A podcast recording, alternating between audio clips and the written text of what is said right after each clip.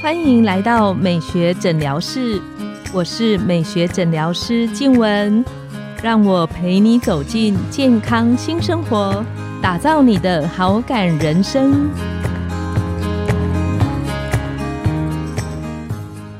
欢迎光临美学诊疗室，我是你的美学诊疗师静文，让我陪你练习好感人生，走进健康新生活。今天我们邀请到的来宾是台安医院大肠直肠外科的黄玉纯医师。黄医师他专精在痔疮的微创手术治疗上面。我们请黄医师跟线上的听众打个招呼。大家好，我是大肠直肠外科黄玉纯医师。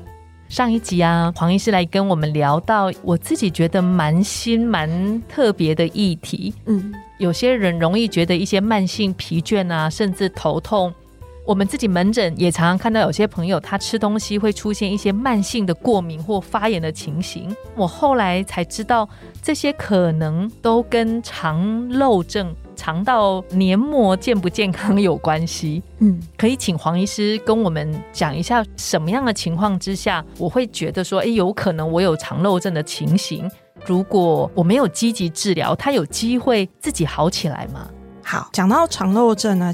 两千零四年的时候，在美国的《Time》杂志《时代》杂志，把它定义成安静的杀手。几乎你会感受不到它的威胁，但是它慢慢慢慢就会让你的身体出现很多很多状况。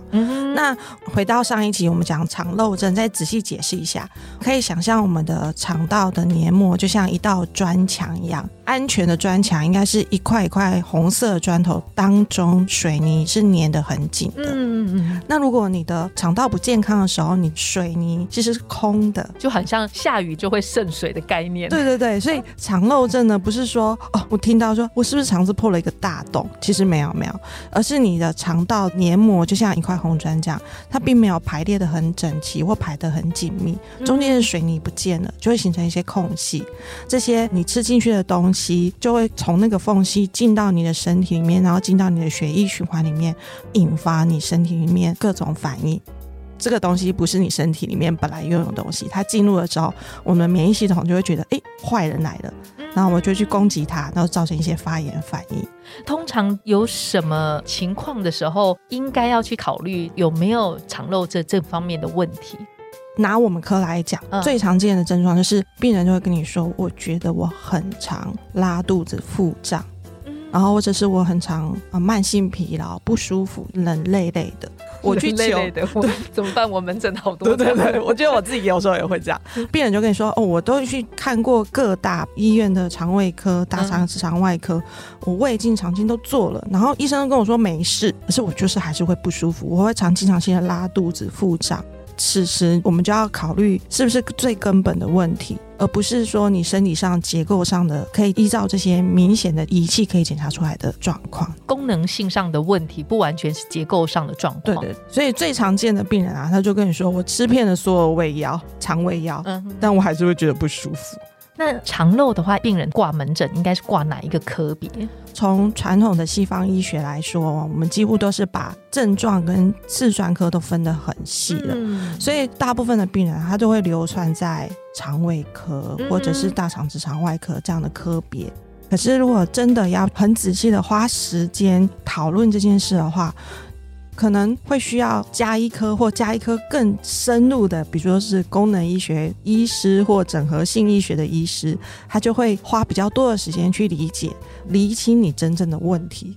刚刚黄医师有开玩笑提到说，偶尔你也会觉得有累累的状况。对。那这种情形，你会去做进一步的检查吗？我之前也是会觉得说，哎，我已经水超饱了，然后我已经，我觉得我休息很够啊，但是我会觉得我好像很容易肌肉酸痛或偏头痛，是因为痔疮手术做太多，就是，哎，嗯，我要想一想，或者是会觉得非常的容易疲惫。我可能早上一整天，然后下班的时候就很想要像马铃薯这样瘫在沙发上。你是没有动力可以去做，你很想做，但是你好像没有那个体力去做你晚上想做的事情，这样子。后来跟一些学长姐聊天，他就说：“那你要不要看这类的医师？刚好有熟识的人，我就去看了。”对。那比方说，我现在有一点点在想，我自己是不是有肠漏这一方面的问题？它有什么检查或抽血的方式可以确认自己是不是有这方面的疑虑吗？我分享一下我的就诊经验好了，这是我去了自己亲身的就诊经验。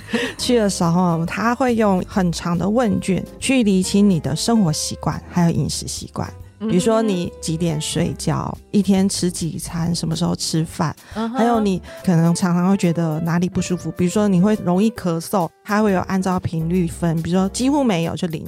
非常经常可能是满分五分，完整的去 review 我们整个身体的表现，评估看看我们身体的系统，对对对，会让医师很快知道说，哎，最困扰你的症状大概是哪些。之后他就跟你聊，你为什么在来看门诊，就跟我们一般去看门诊一样。那当然，我说我最困扰就是我很容易疲累，然后觉得我累的时候或者压力比较大，工作压力比较大的时候，我觉得我很容易就发胖了，BMI 就升高了。但是其实我也没有吃什么东西。嗯嗯对，就说哎，我不知道是不是我身体真的处在一个慢性发炎状况。当然是我本身就已经知道慢性发炎这个可能会让我发胖这样。嗯嗯。最基本要看你有没有肠漏或慢性发炎。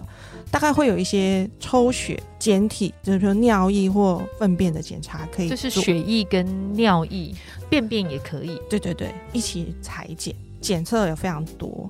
多到你会觉得连我自己都会觉得哇琳琅满目，我们就会按照我们自己的专业再去细谈说，那什么东西是比较重要的？对，对我来说比较有做的的价值。对对对，第一个一定要做你的急慢性过敏原的检测，真的去找到会让你过敏的东西。我做的时候才发现啊，原来我吃蛋会过敏。你实际上吃真的会吗？因为常常我自己在门诊也会有病人拿类似这样的报告给我看。其实我都觉得 随意看看就好了。它过敏还有分轻重重，嗯哼，对。那蛋呢，在您身上，在我身上大概就是重度的，所以我就试图不要吃蛋，然后我也不要吃麸质面的这种东西，尽量都只吃饭，减少面类的摄取，这样子慢慢慢慢半年啊的调整，你会觉得你好像比较不会过敏性的鼻炎发作。会有一些些的帮助，对，你会找到啊，原来我吃这个东西真的会过敏。像刚刚黄医师讲的，在于肠漏这一方面，您的经验里有没有，如果真的诊断比较偏向这一个方面，有没有什么样的东西是我需要多吃，什么样的东西我少吃，来恢复我肠道黏膜的完整性？基本上啊，肠道黏膜要健康啊，真的要补充大量的纤维质。我们都会希望肠道菌相里面的各种菌会很像是很漂亮的一座花园，什么花都开，而且漂亮的花园呢，绝对会有花跟草。很好的好菌跟坏菌，你也不能全部都是好菌，它是好坏要不能单一的。嗯嗯，对，它的菌相不能单一。对对对，就是要开满各式各样的花跟各式各样的草。因为我们的现代人啊，吃东西都吃的太固定吗？精致了，所以它验出来的菌相几乎都是某一些菌非常的高，会失衡。它不是像一个很漂亮的花园，可能会像是一个温室的玫瑰花。就只有玫瑰很好哎，这个，所以这个温室玫瑰花它就很容易没有办法那么健康。对对对，最基本的纤维质的补充真的不需要花钱。这个是第一步，然后第二步戒掉你所有可能会引发发炎反应的。其实高糖，嗯哼，第一个讲的就有点困难。高，对对对对，其实女生真的很喜欢吃蛋糕，但是其实这种太精致的糖分不是原型食物，真的不健康。嗯哼，对。除了黄医师讲到的高糖，还有哪些是，比方说三种尽可能不吃的东西？对于肠道最伤害的，大概就是加工类的食品，例如像你早餐会吃到的。熏鸡、火腿、培根哦，然后或者是你逛夜市会吃到的香肠，嗯嗯嗯，对，这些都是加工过的食品，嗯哼，太多加工的原料在里面，其实也很容易造成发炎反应。再就是麦当劳啊，就是素食产品太多了，油炸产品太多了，其实也会造成肠胃道非常大的负担。所以加工的不要。油炸的不要，甜食不要。接下来病人就问我说：“那黄医师，我还吃什么？”我们都跟病人说，其实我自己也在调整，我会去吃圆形的食物。嗯，对你也可以很享受生活，你可以吃猪肉、牛肉这种你看得到的，但是你不要吃香肠、猪排跟香肠，那你就选猪排，而且不要过多调理。嗯。嗯，这样你还是可以很享受人生。这种长肉的部分，如果我很努力了一段时间，比方说三个月，那我把整个菌相啊，或者是年末调回比较健康的状态，它的复发率高吗？应该是说，只要你肠胃道健康，就比较不容易再复发。通常会复发，就是你稍微一不注意又倒回去。对对对对 对，现在好很多。好不容易把花园盖起来了，稍微不注意，它有可能某些花比较凋零。对，然后草就会盖上去。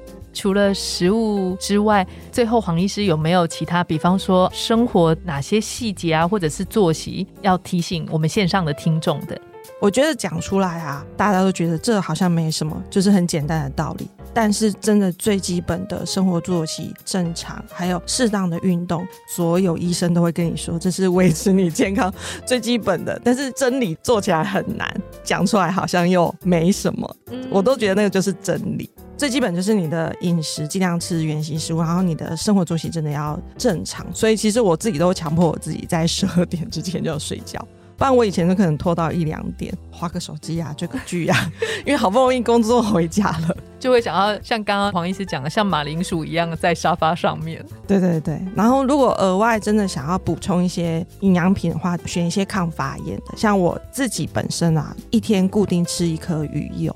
这个也是最基本可以得到抗发炎的营养品。那如果你说啊，我不想吃鱼，我不想花钱，可以多吃一点深海鱼，比如说生鱼片那种深海鱼啊，或那种鲑鱼，这些其实都很有很好的 omega three 跟 EPA。我们今天很谢谢黄医师这么精彩的分享，让我们知道原来维持肠道黏膜的健康，也许就能够改善我们身体很多慢性的发炎啊，或者是慢性疲倦的状况。对，生活健康做起来很简单。但是要有恒心毅力的去做它，这样，嗯，只要跟着一直听我们的节目就可以做得到。对对对对对，准时收听。今天呢，我们的节目就来到了尾声。拥有好感人生，就从今天开始，每周一、三、五晚上的十点，带你从日常的好感练习，共创健康美学新生活。美学诊疗室，欢迎再度光临，我们下次见。拜拜。